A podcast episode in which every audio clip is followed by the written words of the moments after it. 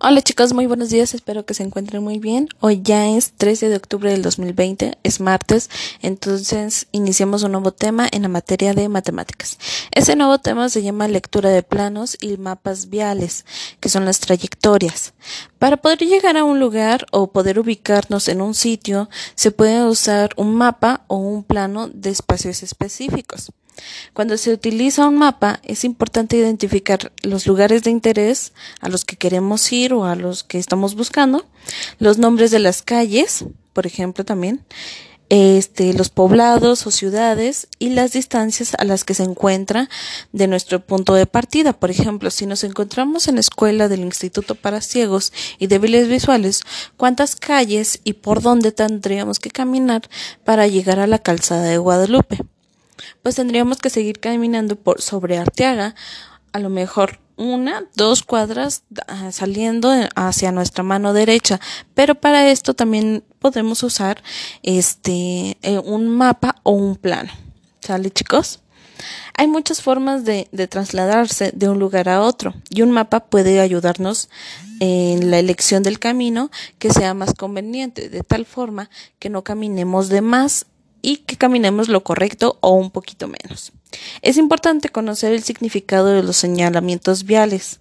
Y pues, por ejemplo, está el del que, el del semáforo, a lo mejor que va a haber una curva, que, que no se puede dar retorno, o que sí se puede dar retorno en el caso de los carros, este, en el caso de, de nosotros que vamos caminando, hay a veces letreros que, que hacen mención que es paso para el peatón, que quiere decir que siempre va a tener preferencia la persona que va caminando que a comparación del que va en carro. Bueno, ustedes a lo mejor conocen un poquito más sobre estos señalamientos o han escuchado a sus papás hablar de esto, a sus abuelitos o a sus, a sus tíos, a sus hermanos, no sé. Ahora lo que vamos a realizar es que en su cuadernillo de trabajo van a encontrar una pequeña actividad en el que dice observa y siente el siguiente mapa correspondiente. Bueno, continúo. Perdón, es que los perros estaban ladrando mucho.